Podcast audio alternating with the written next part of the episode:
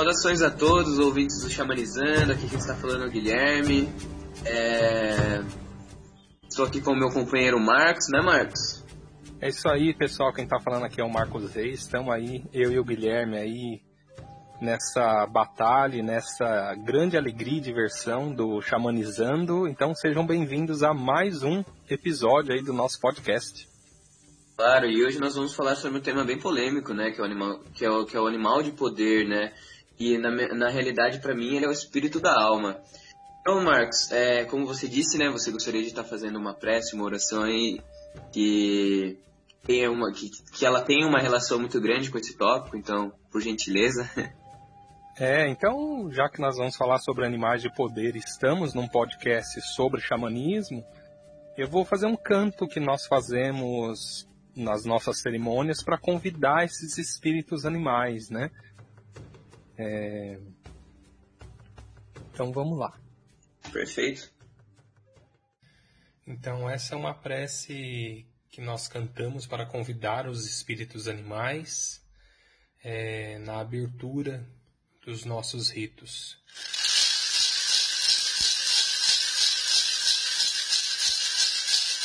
Peço ao reino do céu permissão para celebrar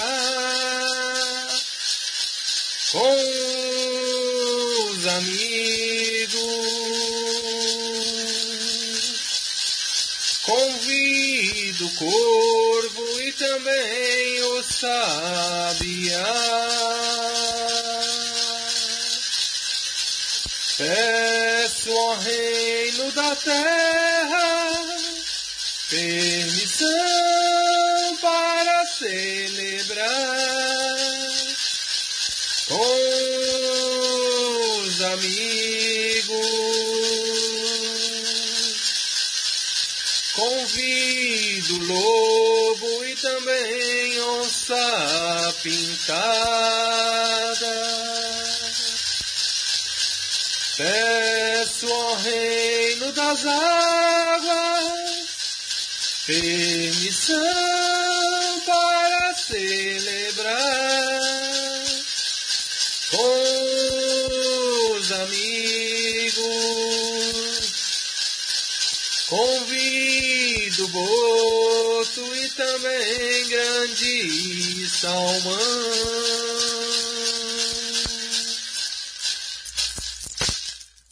Hoje aqui unido à força da onça pintada e do lobo, para a gente construir, transformar e falar um pouco sobre os animais de poder.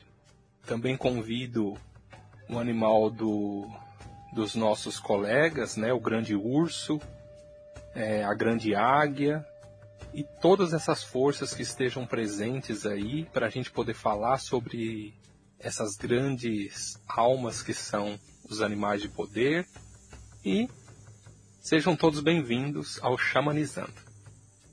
Arro. Arro. Eu já então... conversando um pouquinho, antes já me intrometendo aí, fala um pouquinho sobre o seu animal de poder aí, Guilherme. Como é que você trouxe esse ser aí para sua vida? Então, né, é bem curioso, Marcos, porque desde criança é, eu fiz parte do escoteiro, né, do grupo de escoteiro aqui da minha cidade, em Salto de Pirapora. E o primeiro grupo que eu participei eram os lobinhos. então já, já dá pra ver uma afinidade aí, né? Legal. Que o meu animal, meu animal de poder é um lobo, né? Então, vivia na natureza, dentro, assim, e tinha essa conexão com essa matilha, né? Que, que nós chamamos lá nessa matilha. Tinha conexão com o animal lobo, nós fazíamos atividades referentes a animais, estudávamos muito, né? Por ser o patrono da nossa alcateia.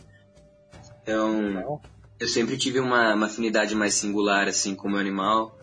Também, quando era bem criança, sabe aquelas brincadeiras de criança? Ah, vamos brincar de ser lobisomem, vampiro, não sei o quê. Uhum. Coisa de criança mesmo, né? Mundo imaginário, assim. Eu sempre era um lobisomem, sabe? Então, eu sempre tive essa ligação, porém, eu deixei isso de lado, sabe, Marcos? Quando eu fui crescendo mais, né? Você, você quer se tornar adulto, você quer se tornar adulto demais, né? E você esquece o seu lado criança que muito importante, né, que traz essas conexões. verdadeiras, né? direto uhum. do, do mundo superior para cá. E eu deixei isso de lado por um tempo, até eu estava participando de uma vivência xamânica numa, eh, na cidade aqui de Sorocaba mesmo, num, numa casa onde eu frequentava os rituais, né, com as medicinas da floresta. E eu estava numa floresta, Marcos, bem escura, sabe, e me sentindo isolado, perdido, sem, sem uma direção pelo processo que eu estava enfrentando ali, né, durante aquela ritualística. E em algum momento eu enxerguei uma luz muito grande, sabe? Muito grande iluminando os céus. E eu percebi que era a lua. E a lua ela me chamava, a lua ela conversava comigo. Ela me trazia uma paz, uma calmaria mesmo, né? E a partir disso surgiu uma montanha e dessa montanha surgiu meu animal de poder, o lobo. Ele veio, ele uivou e eu senti aquela energia presente dentro de mim, aquela energia que pulsava no meu coração, aquela energia verdadeira que faz parte de mim, é claro. E a partir disso, tive a primeira vez, o primeiro contato com o meu animal de poder dentro dessa vivência, dessa ritualística. E foi bem profundo porque eu sentia o animal no meu corpo, era que é como realmente era não, né? É como se eu realmente fosse e sou o animal de poder, né?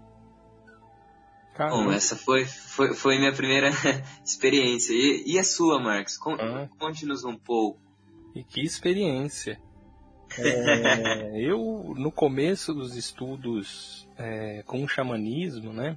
Isso já fazem aí, nós estamos falando de mais de 20 anos, né? Foi em 1999. Eu lembro sempre desse ano, vai ficar marcado na minha vida é, foi proposto ali durante um, uma palestra, né, que foi uma das primeiras palestras que eu vi a respeito do assunto, é, foi feita uma vivência e foi muito, muito significativo para mim aquele dia, porque eu comecei a sentir uma vibração no corpo, né, eu, eu sentia como se a minha alma começasse a ser vibrante, maior que meu corpo físico. Então eu senti muito essa expansão é, da minha alma naquele momento e foi muito forte. E aí eu tava numa mata e de repente apareceu uma onça para mim, uma onça pintada, bem, bem brasileira mesmo.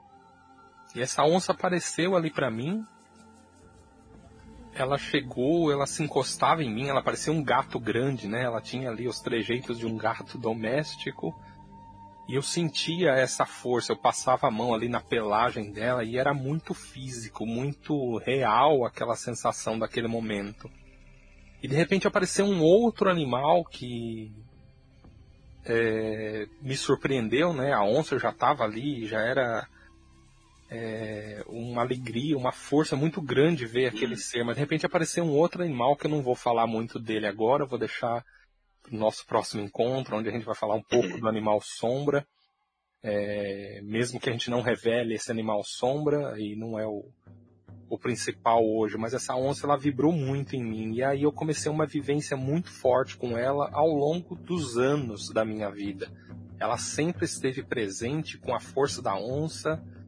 É, eu estudei muito o animal onça, né? Comprei livros que são pesquisas sobre animal onça. para entender o habitat, para entender como funciona a vida e o quanto esse animal é parecido comigo no dia a dia, como ele tem instintos muito ligados ao meu, né? E aí eu só vou reforçar com um, um momento muito importante. Aos 40 anos de idade, nas vé na véspera, na verdade, de eu completar 40 anos, eu tive um derrame. E esse derrame me deixou cego, né? Eu fiquei cego eu tive um derrame durante a madrugada e, e eu acordei cego ali, assustado, né? Tive que ter ajuda ali de Sim. pessoas que estavam à minha volta para me guiar, me levar para um hospital, porque eu, não, eu também não sabia o que estava acontecendo, né? Depois, com os exames, é que foi notado essa esse derrame. E na semana seguinte eu ali bastante, eu até revoltado, meio chateado pela situação em que eu estava vivendo. Eu fui fazer uma vivência e eu vi a onça se aproximando de mim, né? A mesma onça de sempre, só que ela tava magra, ferida, machucada. E de repente ela faleceu aos meus pés. ela morreu e eu senti ela parar de respirar e aquilo foi chocante para mim, né? Eu senti uma dor, né? Uma perda muito grande, como se minha alma tivesse sendo apagada. E quando eu peguei ela ali na, na minha, nos meus braços, né, eu estava ali no chão, eu, ela virou pó. E no que ela virou pó, eu senti uma outra luz dentro de mim, uma outra presença muito forte. E quando eu olhei para frente, assim, na mata, veio uma onça pequenininha. Ela era um bebê ali, sei lá, de meses. Ela era quase um gatinho grande. E ela veio toda feliz para cima de mim, assim. Ela veio pro meu colo e eu senti naquele momento que eu havia renascido, que parte da minha alma tinha sido resgatada e, e eu tive uma nova oportunidade de vida. Então isso é só um, rapidamente falando, né? Desculpa até tomar muito tempo aí. Não. Essa foi a minha é, um pouco das minhas experiências com a onça, que foram, claro, muito significativas. Sim, com certeza. E uma delas muito marcante, né? Porque você passou por um processo, né? Traumático, né? Eu diria, né? E, e possivelmente o seu animal te, te deu esse resguardo, né? Segurou o rojão para você, né? Como, como, como, diriam os mais antigos, né? é, exatamente. Foi, foi muito simbólico ter vivenciado essa experiência e sem dúvida só tornou real tudo aquilo que a gente vivencia dentro do xamanismo, né? Tudo aquilo que a gente estuda, lê e ouve das histórias dos outros, das histórias dos grandes xamãs antigos, das histórias que estão só em manuscritos, em, em, e fortaleceu toda essa ideia, né? Tudo isso que são momentos que fazem a gente repensar e muitos desistem de um caminho espiritual, da fé, do crer, isso só me fortaleceu, porque me mostrou mais ainda que eu estou num caminho certo, que mesmo no, nos momentos onde a sombra ou a noite parece longa demais, a luz ressurge e traz renovação, esperança e tudo isso é significativo para a vida. Sim, com certeza. É, e é, né, que nós estamos falando do animal, de poder, né? Vamos falar da etimologia da palavra animal, né, Marcos? Que vem, do, da, vem da palavra latim, né? Animas, que seria alma. Então, o animal não é só um animal, um guardião, é, que está ali para te proteger, para dar um auxílio. Ele, ele faz parte do seu espírito, né? Ele é um fragmento da sua alma. Sim, no meu ponto de vista, é claro, né? É. é... E, e, e, é, e, ele fazendo parte da sua alma, claro que ele possui as características e habilidades inatas que tem em você e ativas também, né? Então, por exemplo, o arquétipo do animal, né, do lobo, né, do professor, né? É, um, dos, um dos arquétipos, né, claro, né, do professor. E eu sou um professor de inglês. Então, essas características conversam muito conosco, né? Por isso que sempre temos que estar atento e, como você disse, né, buscar estudar um pouco mais do animal, né? Qual a relação dele com você, né, no seu dia a dia, o seu, o seu modo de agir, né, o seu modus operantes e por aí vai, né, Marcos? Exatamente. E um fato interessante de você ter falado da da origem da palavra animal que vem de ânima, né, que vem do, do estar animado. A gente pode associar muito a a reação das pessoas, a emoção das pessoas, né? Por exemplo, quando uma pessoa tá ali meio borocochô, meio desanimada com a vida, meio, sei lá, meio para baixo, como a gente costuma dizer, Sim. é comum a gente usar a palavra, e o fulano ou fulano está desanimado. E aí, voltando para a palavra des, que é sem, né? Animado, sem a ânima, né? Sem essa parte que anima a alma. Então, quando as pessoa está desanimada, ela está sem o animal dela, está sem aquela força primal que anima a alma dessa pessoa, né? E ao contrário, quando a pessoa está super feliz, alegre, lá serelepe da vida, a gente fala, pô, fulano está bem animado hoje, né? Então fulano está, ou fulano está cheia do seu animal, né? Está cheia dessa força vital. E Sim. eu já, ponto um, um, já coloco um, um, ponto importante quando a gente fala dessa força instintual, dessa força animal. Isso tem muito a ver com a vibração energética da pessoa, né? Com a questão instintual também. E a gente não pode confundir a questão instintual com ser rude ou grosseiro. pode parecer bobagem eu falando aqui, mas muitas pessoas falam assim: ah, o meu instinto é fazer isso. Às vezes a pessoa usa como desculpa uma, uma força primal para ser um pouco ignorante ou ser um pouco agressivo Sim. em determinados pontos. Nós não estamos falando de nada disso. Nós estamos falando do instinto como a força primal da percepção. É como a gente aflorar a nossa parte intuitiva, né? Essas forças de intuição que são muito importantes é, no desenvolvimento de um trabalho de vida, não só do xamanismo, mas no xamanismo isso é quase uma regra, já que o animal de poder está entre as energias, entre os conhecimentos mais profundos e primordiais para se desenvolver o xamanismo. Eu, eu sempre uhum. coloco que, que o animal de poder tá, é uma das principais ferramentas de trabalho do xamanismo. Né? Sem o animal de poder, o xamanismo ele fica vago e muito superficial. É, não sei se você pensa igual e o. o Sim, eu, eu, eu concordo com você, Marcos. Porque senão fica meio obsoleto, né? Como que você vai adentrar um reino sagrado, é, principalmente vamos falar, dar um exemplo das plantas de poder, né? Como você vai adentrar o reino vegetal sem um guardião, sem um guia? Ou você vai para Paris conhecer os pontos turísticos sem um guia? Se nós estivéssemos numa época que, por exemplo, não tem um GPS, não tem um Google para te dar a informação, imagina nunca que você ia se arriscar, né? ah, e, e eu vejo assim, o animal ele é imprescindível. E você falando sobre instinto, né, Marcos? É bom pontuar que as pessoas pensam que os animais não são racionais e pelo contrário, eles são, eles são extremamente racionais, sim, só que do modus operandi deles, eles têm a característica inata deles. E eles são tão racionais que no, no, National Geographic teve, teve uma parte que tinha um macaco, né? E o macaquinho, ele tava com um macaquinho em cima do pescoço dele, o filhotinho, e ele tava querendo atravessar um rio. Então ele pega um galho, né? Olha para o galho, olha para o rio, olha para ele abaixado e meio que mexe com o macaquinho por um tempo. Ele cata aquele galho, ele coloca dentro do rio. Ele deixa um pouco lá, ele tira, ele olha para o macaquinho, ele olha para o galho, ele fica um pouco mais ereto e ele compara até onde chegou a água e até onde é a altura dele. E ele viu que ele dava, que dava pé para ele e ele adentrou o rio e ele passou para outro lado. Como que você vai me dizer que isso não é ser racional? Impossível é... uma coisa dessa.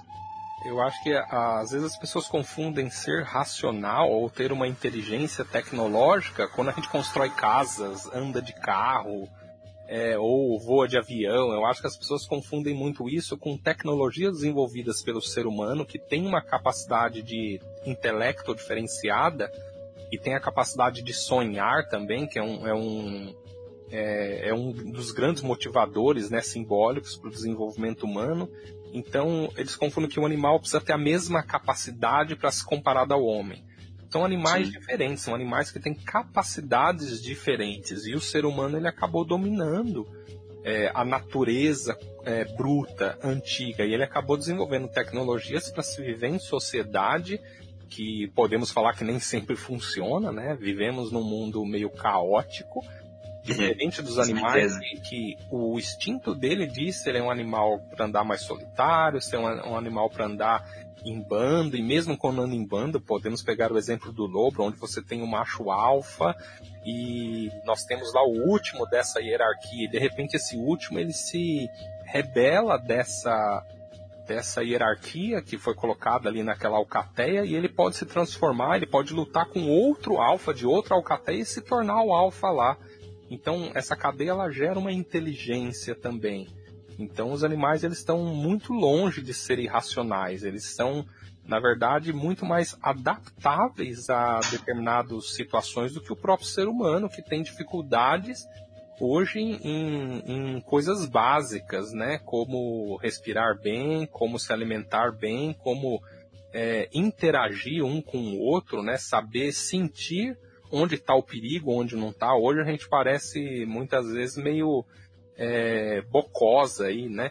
Nessa situação que a gente não conhece nada e nem ninguém, a gente não consegue se relacionar bem com as outras pessoas e por isso muitas vezes o nosso instinto falha. Eu até faço essas perguntas de vez em quando. Será que o ser humano tem um instinto?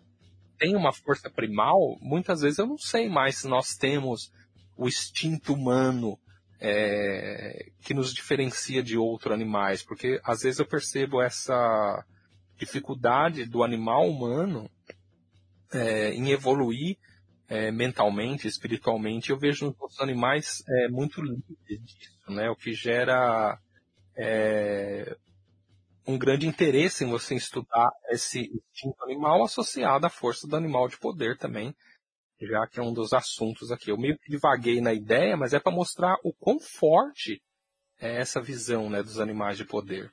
E é aquilo, né, Marcos? Os, os animais são os segundos seres da criação, né? Então eles têm uma, uma importância muito grande, né, quando nós falamos do nosso, nosso planeta, né?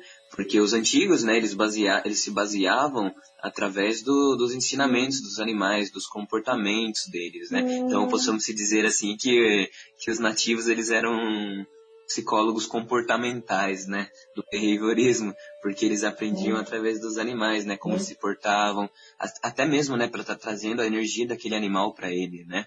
E ainda mais quando nós falamos sobre a pagelança, trazendo um pouco mais aqui para o Brasil, né, sobre o rapé.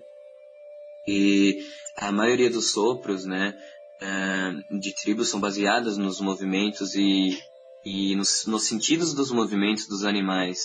Ou, por exemplo, se eles querem fazer um sopro de limpeza, então eles vão fazer um sopro relacionado aos, a, a jiboia, talvez, ou às vezes do gavião real, que é um sopro, um sopro um pouco mais intenso, que ele desce muito rápido para agarrar sua presa, né, o peixe, um sopro rápido e ligeiro.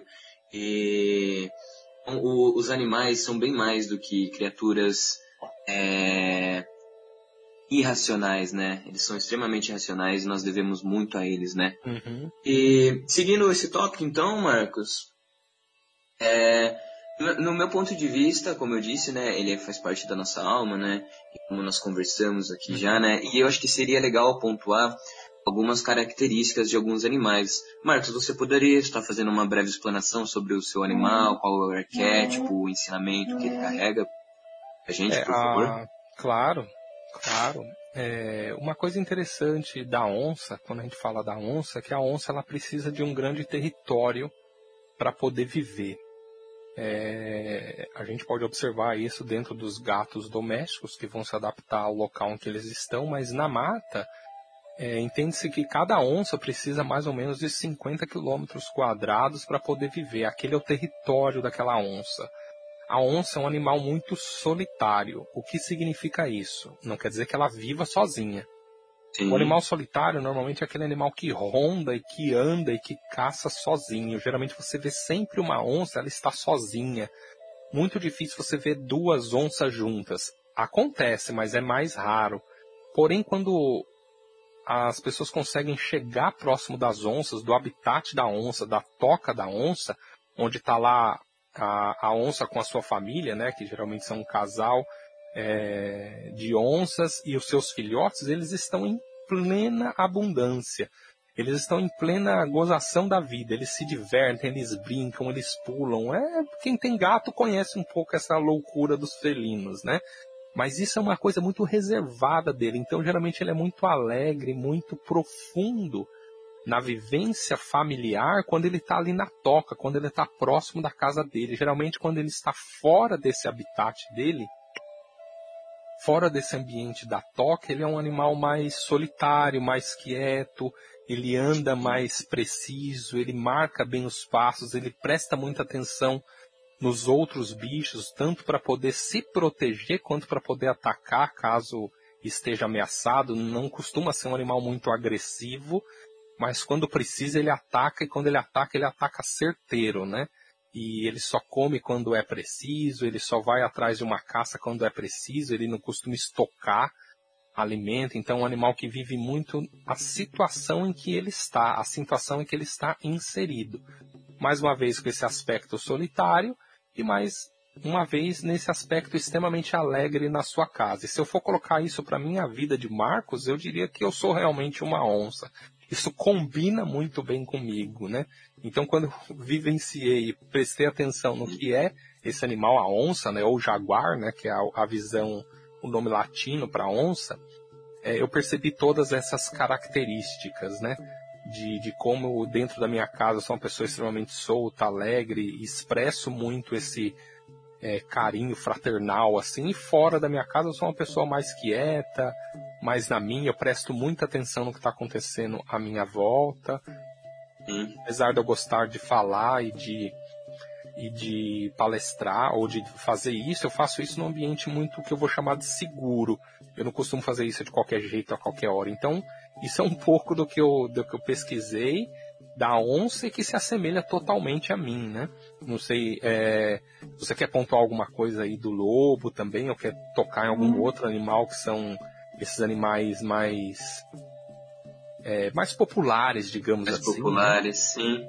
Bom, do, do animal, do, da visão do lobo, eu falei, né, que ele carrega o arquétipo do professor, né, ele também carrega é, o elemento água, né, que é o trabalhar as relações, é trabalhar a criança interior, né. Então eu tenho isso muito presente comigo, né, porque eu sou um cara quando as pessoas ficam bem mais próximas de mim, eu sou um cara bem brincalhão, bem bobão, assim, e, e é algo, um, um, um, arquétipo que esse animal magnífico carrega e que eu sou muito grato de ter é, ele na minha vida, assim. E ele também, né, ele compactua muito, muito desse princípio da onça, né.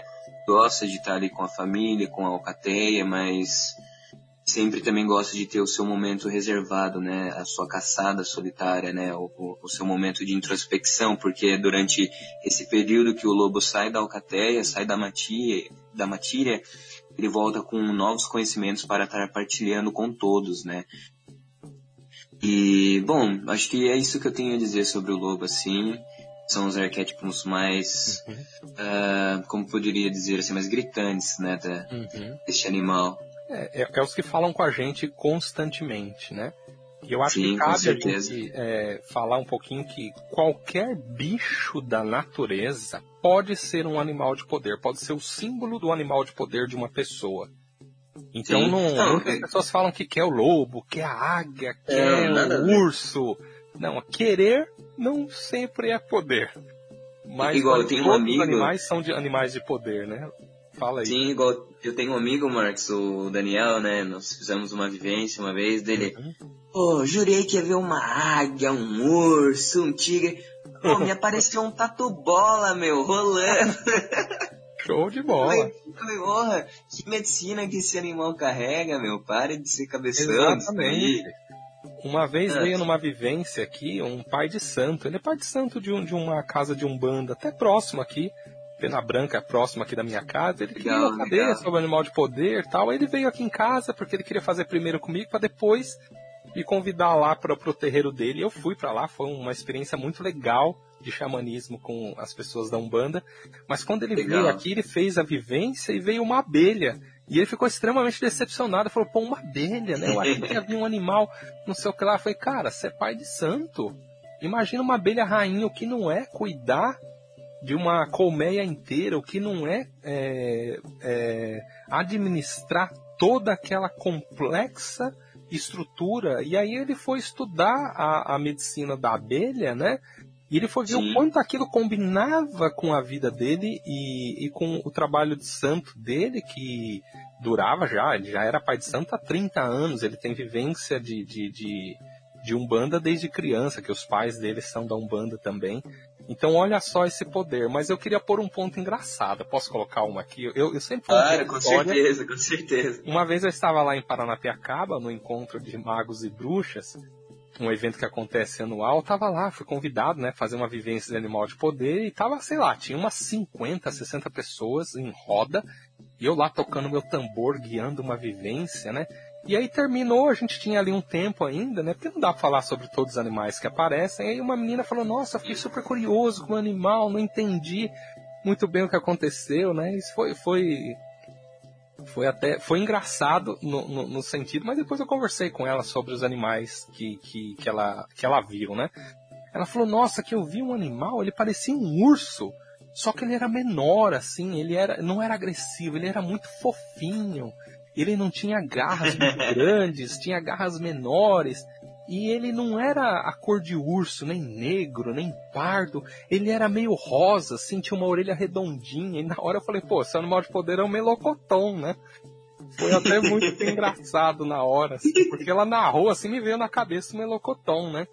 E aí, claro que depois, né, a gente passou aquele momento de, de, de, da brincadeira, ela foi estudar a questão dos animais fantásticos também. O quanto existia, é, existia um panda mágico, né, que é um panda meio rosa mesmo, mas é, é ele não é, ele é um animal fantástico, né, ele não é um animal físico da natureza, né? Sim. Mas aí ela foi entender que o quão importante, que, e eu também já coloco isso aqui no nossa, na nosso episódio, de que animais fantásticos também aparecem dentro da, da, da força de animal de poder, e, e, é, ele é um pouco mais complicado para se estudar, não de difícil, mas porque nós temos que entender o, o, o, aspecto dele, por exemplo, um dragão a gente pode associar répteis, pode associar serpentes. Então a gente tem que ver qual a característica desse dragão para poder estudar o animal, ou a serpente, ou um réptil que seja, sim, sim, mais o seu lado fantástico, mais o seu lado simbólico dos dragões para os chineses, dos dragões para os mexicanos,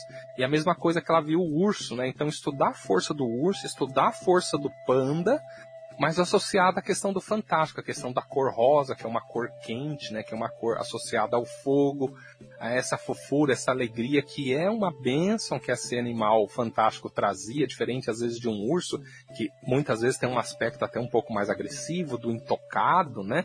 Então, é, é para falar que, reforçando, todo bicho da natureza pode sim ser um animal de poder, inclusive os mais é, que geram asco nas pessoas, como baratas, né, mosquitos. Pode ser. Nunca vi acontecer, tá? E se aconteceu, a pessoa é, é, segurou a informação. Mas pode ser, porque a medicina desses animais, ou seja, o arquétipo e o propósito energético desses animais, são incríveis e também merecem respeito. E aí eu ponho um outro ponto para você, já perguntando. Se você está precisando da força de um animal que não é o seu animal, é, você sente que é possível trazer essa força? Você tem alguma experiência com isso? Sim, com certeza, com certeza, Marcos. É, eu acho muito válido isso que você pontuou e, e, sim, nós conseguimos trazer força de diversos outros animais. É, ainda mais quando nós falamos de, de, de, um, de um quesito que você precisa de, de, de uma tomada de decisão, que você precisa ser um pouco mais visionário, né? Que você precisa dar o 360 graus em volta da montanha. Você pode chamar, né? A energia da águia, né? Do condor, do, do grande corvo, né? Pra tá, pra tá te auxiliando. É, eu acho isso muito válido, porque, por exemplo, como eu trabalho como professor, tem situações que meu animal não cabe. Meu animal, o lobo não cabe. Tem situações, tem alunos, às vezes um pouco mais uh, não diria problemáticos, né? Mas ah, com suas particularidades, né? Com suas peculiaridades, é, com a sua aprendizagem e retenção de ensino, eu chamo um outro animal, igual, por exemplo, esses dias eu estava dando uma aula pro, para um, um, aluno, ah, aquele aluno que eu, comentei, que eu comentei com você antes da gravação, uhum. eu tive que chamar a energia da águia, porque eu falei, meu, como que eu vou lidar com esse cara aqui, como que eu vou lidar com esse, com esse meu aluno aqui, que ele é um pouco problemático. Então eu tenho que dar uma volta aqui, tenho que buscar entender é, um pouco mais ele e, e, como ele age, né? Uhum. Então, e, e, também tem um outro instrumento que dá para fazer isso também, que fala bastante disso, que mostra o animal que está presente ali para você durante aquele período, durante aquele processo que você está passando, que seria as cartas da James Sans, né? Do, do, do oráculo isso. dos animais. Sim. É bem interessante. Eu acho super válido a utilização desse, orá desse oráculo dela, assim. Eu acho é. muito bom. Então, no eu meu ponto de vista, sim, dá pra, dá pra chamar a energia assim. E você, Marcos? Uhum. É, eu, é, só falando do, das cartas, né? As cartas claro, dos animais xamânicos são bem interessantes. A James Sans é um livro bastante legal. Vira e mexe tá em promoção nas livrarias aí. Ele vem com um deck interessante. O que eu gosto é que fala, claro que ela tá falando muito de uma visão é, dos estudos que ela tem, que é muito focado nos norte-americanos. Então os animais ali geralmente são animais muito próximos dela. É, mas ela tem cartas em branco que você pode até desenhar outros animais, né? Isso eu acho bastante legal, mas dá uma visão muito clara, é, muito boa é, sobre a questão dos animais de poder. Eu também gosto muito de um outro livro chamado Os Aliados de Poder, é, do Surya Solar, se eu não me engano é o nome dele. É, tem um outro livro que chama Espírito Animal, do Léo Artese também, né? Que é, Sim, muito. Também, que é, é, bem interessante, muito legal. E então só para colocar aí que tem uma literatura muito vasta em cima disso. É, e a questão do, do, a pergunta que eu te fiz que você respondeu aí com, com a sua experiência, uma vez eu tive uma experiência muito interessante, né? Com uma colega minha que ela estava com muita dificuldade de engravidar, ela tinha um sonho muito forte de ser mãe e o marido dela compartilhava disso. Os dois eram férteis, os dois tinham é, uma saúde muito boa, mas nunca acontecia. E ela começou a fazer até tratamento de fertilização, mesmo sendo fértil, né, para tentar achar o que, que acontecia ali. E aí uma vez ela veio, ah, Marcos, você não tem um chá aí, uma, uma magia, qualquer macumba aí que ajude em mim? Eu falei, ó, oh, eu não tenho, né? O que eu posso fazer é a gente fazer algumas vivências e você convidar um espírito animal para para abençoar a, a, o seu útero, né, e a sua a sua questão da libido, essa questão de, de troca com seu marido, o que, que você acha? Ela falou, ah, eu topo, eu topo. Ela falou com o marido dela, o marido dela também gostou da ideia. E aí eles vieram para algumas vivências, a gente fez três vivências aqui em casa, né? Três meditações muito profundas e gostosas, além de um bate-papo interessante. E a gente convidou o espírito da, do coelho.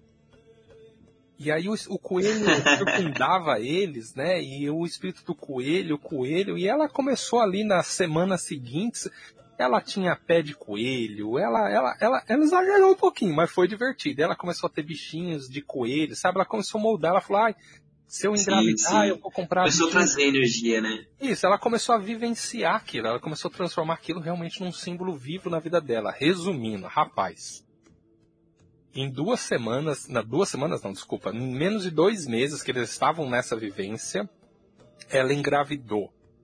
E adivinha, veio gêmeos.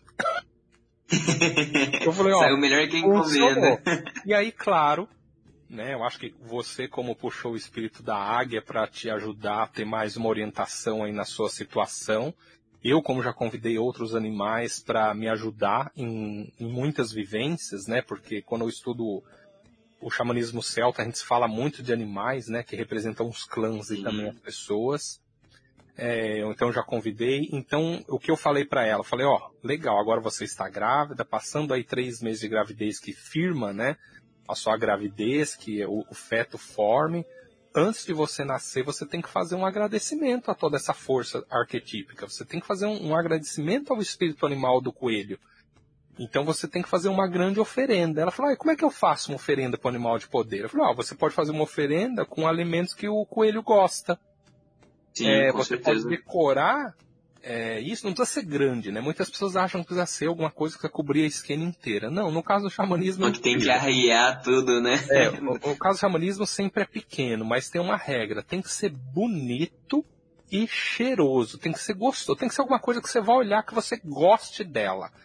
Por isso que eu falo que é bonito e gostoso. Tem que ser alguma coisa que você também apreciaria. Você não trouxe esse animal para sua vida, então você tem que ofertar não é qualquer coisa de qualquer jeito, sabe?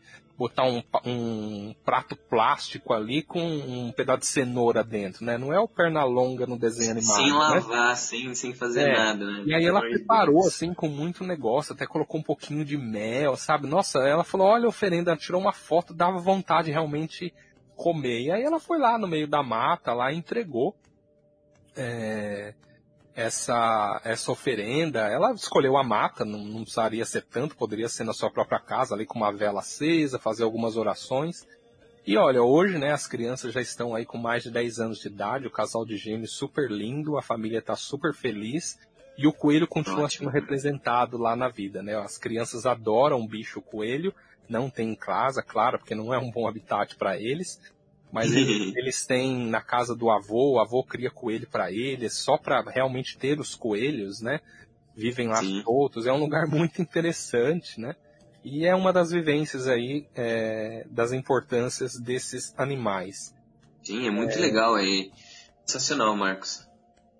Eu sei que nós vamos e... é, colocar o assunto animal de poder também no nosso próximo encontro, para a gente aprofundar e para, como é um assunto muito grande, é, mas eu só queria pôr um pouquinho da questão é, do animal de poder dentro do mundo acadêmico e dentro de uma visão espiritualista também.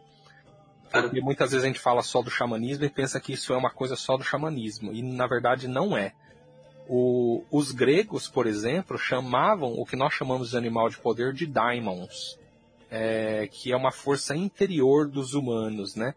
E se você for pegar os egípcios, por exemplo, eles chamavam de alma-ba. Então, os romanos chamavam de gênio. É, não é o gênio lá do Aladim, não, mas é essa força genial. Então, a gente tem essa visão de animais de poder em outras tradições. É, não é uma coisa sim. exclusiva do xamanismo, dessa coisa é, que nós falamos aqui, né? Então eles tinham, e não era à toa, esses animais, agora voltando à ideia do animal de poder, trazendo o que os egípcios falavam, o que os gregos, o que os romanos e os celtas falavam, o espírito ele tem uma força protetora também. Então o espírito ele, além, ele é um aliado de poder seu, ele é aquele que sempre estará próximo nos livrando ou nos avisando de determinados perigos. Eles também vai estar à nossa frente numa vivência onde a nossa alma se desprende, na né? nossa mente e a nossa alma se desprende e entra nesse mundo mágico é, com, através das nossas vivências, através da meditação ativa ou dessas vivências é, que nós é, jornadas xamânicas né, que nós proporcionamos na, na, na caminhada, né? Então esse, esses animais de poder, esses aliados, eles são muito importantes. Por isso que eu falo que é uma das coisas mais importantes do xamanismo, porque sem isso é, fica muito vago, fica muito simples. O animal de poder ele é capaz de ajudar uma pessoa a transformar a vida dela. O Jung mesmo colocava é, que no processo de individuação é, a força animal da pessoa, essa questão não só instintual, mas esse símbolo animal é muito importante para este processo. É, e aí é um dos grandes exemplos, né? A von Franz é, falava muito que as sociedades primitivas imaginavam muitas vezes esses espíritos como protetores, né? É, e às vezes até como nós podendo encarnar essa força animal para poder vivenciar as nossas experiências. Então ela põe nesse processo simbólico, né? É, que eu acho, claro, muito importante aí para todo o processo de desenvolvimento o, do ser humano. Sim, com certeza, Marcos, com certeza. E o que você falou dos deuses, né? É, é, é engraçado, né? Porque os hindus também representam bastante os animais nas, na, nos devas, né? Nas deidades, né? Claro. E para ver que é algo muito mais profundo do que aquilo que nós estávamos falando, né? Que a turma fala, né? Que são animais irracionais. Exatamente. Você vê o Ganesha, que é uma das um dos deuses mais cultuados é, desse panteão, Sim. né? E a força e a história, né? O mito de Ganesha é lindíssimo. Não é à toa que ele tem cabeça de elefante, né? E não, e é muito engraçado, né, Marcos? Porque, tipo, cultuar Ganesha não pode, não, você não pode, porque é errado, é do demônio, né? Mas acreditar que, que Noé entrou com, com um casal de animal de cada, do mundo todo, pode. Daí é tranquilo, né? Essa história é, de animal pode. Tem muito isso. E outra, se você for estudar a, a Bíblia mais antiga, né? Porque a Bíblia foi mudando ao longo do tempo também, foram tendo traduções diferenciadas. Mas se você for pegar o antigo, o espírito antigo da, da Bíblia, uma das representações de Jesus, um dos símbolos que representa Jesus é o peixe. Aí você fala, Sim, ah, mas que teve aquela passagem de Jesus que ele multiplicou os peixes. Meu, só isso já, já, já bastaria. Não precisaria falar mais nada no mito cristão, onde um ser de luz multiplicou o peixe. Ele transformou aquele símbolo que depois foi associado a ele, o símbolo do peixe, da multiplicação dos pães e dos peixes, para Sim. as pessoas. Olha só como é simbólico, né? E tudo que a gente está falando aqui é simbólico, claro, mas é, é o que você falou, tem gente que acredita, não acredita numa coisa, mas acredita na arca de Noé. E aí tem um assunto bem interessante é, que me veio à cabeça agora. A gente fala da arca de Noé, né? É, Para o mundo celta, um dos primeiros animais que surgiu na Terra é, para o celta foi o salmão, porque o salmão representa sabedoria. E esse salmão é, é eu, eu sempre falo que é um casal de salmão. Né? Apesar do mito falar do salmão, do salmão, eu sempre acho que é um casal. Eu sinto que é um casal. casal. São os primeiros habitantes do planeta, né? Que vêm da água. E eles que começam, quando surgem os primeiros humanos, ou os pré-célticos, né? Eles que começam a transmitir a sabedoria para, para o humano, né? E lá na Irlanda, inclusive, tem um desenho animado que é a história de um vô que conta a história para as crianças. As crianças são as protagonistas, né? E elas Sim. ficam brincando e elas se põem em uma situação onde elas precisam do conselho do avô delas. Olha que simbólico isso, que xamânico. E aí elas vão falar com o avô e o avô conta uma história, conta uma, um mito ou alguma coisa falando dos antigos, né? E quando o avô ele não tem palavras ou ele não tem é, informações necessárias, as crianças vão até um poço que tem próximo da casa delas e lá elas veem um salmão, que elas falam que é o salmão da sabedoria. E ali elas ficam vendo o salmão nadar e elas compreendem que o salmão está transmitindo informações para elas e assim elas adquirem sabedoria. Olha que simbólico e que lindo essa visão né, do, do, dos animais aí no cotidiano, né? E sensacional, fenomenal, Marcos. É, uma experiência também que eu tive com o animal que eu convidei, e que eu sempre faço isso, é uma prática bem comum que eu gostaria de deixar para os ouvintes aí. Quando você for para um local que você não sabe o que, que você vai encontrar, como vai estar, se você vai estar num local com uma pessoa que você não tem muita afinidade, imagine, sinta ou perceba você está vestindo o urso, que você está vestindo a pele do urso. Você começa pondo nos pés, nas pernas, como se fosse uma calça, depois os braços, e você fecha a parte do tronco como um zíper e você veste a cabeça do urso e você traz essa energia de, de proteção desse animal. Acho que va vale pontuar isso aí para os ouvintes, Marcos. Ah, é uma prática bem legal, eu, eu, eu uso bastante, assim, eu aprendi com um homem de conhecimento aí durante minha jornada e, e é efetivo, porque eu sou daqueles que tem que fazer e ver para crer, entendeu? Senão hum. eu pulo fora, eu caio fora. Nossa, muito, é, bom, é uma, uma ótima dica para as pessoas é, é, é, praticarem, né, entender essa força animal, né? E eu até proponho aí para você, se você topar, que no nosso próximo podcast a gente já abre esse podcast fazendo uma vivência para que as pessoas possam, que estão ouvindo a gente, possam ali se silenciar por alguns minutos e tentar trazer essa força animal, porque muita gente que ouve a gente, às vezes não sabe ainda qual é o seu animal de poder. E como hoje estamos num momento onde o mundo virtual está tá muito forte, a gente pode propor essa vivência. O que, que você acha? Com certeza. Fechado, Marcos. Então, no, no, início do nosso próximo podcast, nós vamos, vamos estar trazendo essa, essa vivência magnífica aí para os nossos ouvintes, como você disse mesmo, né? Para eles se descobrirem cada vez mais e buscar estudar sobre o arquétipo dos animais e a relação que, que, que eles têm, né, com, com o animal. Fechado, perfeito, Marcos. Beleza. E aí, é...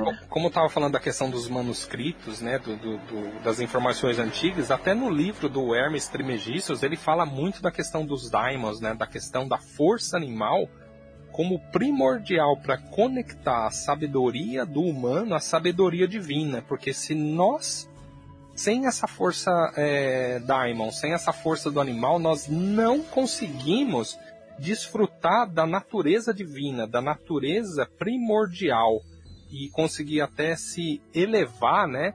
Ele fala um pouquinho isso num tom meio de graus, né?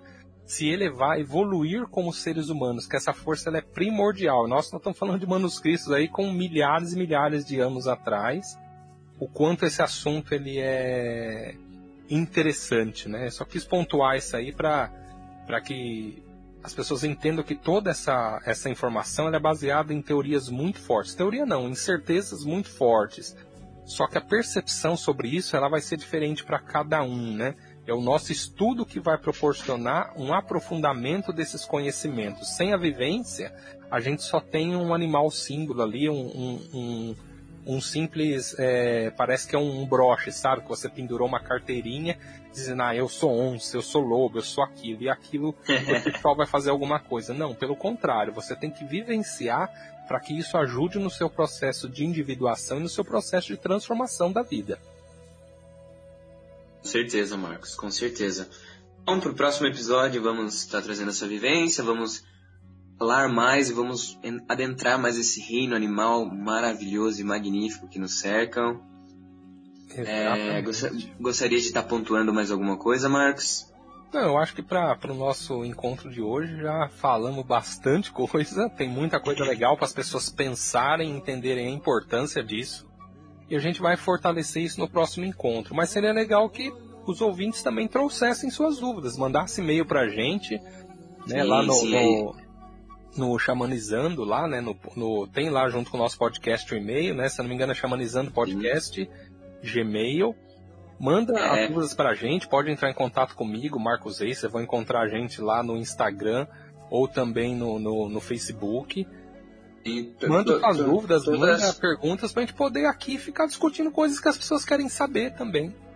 Além com certeza, né? É só mandar as perguntas lá no chamanizandopodcast.gmail.com ou, ou até mesmo, como o Marcos disse, né, nas nossas redes sociais, a minha é Guilherme Afife, o dele é Marcos Reis, e também tem na, na descrição do podcast tem tem o nosso tem o nosso Instagram, tem o nosso Facebook, que eu acho que vai facilitar para vocês ouvintes, é, né, entrar em contato.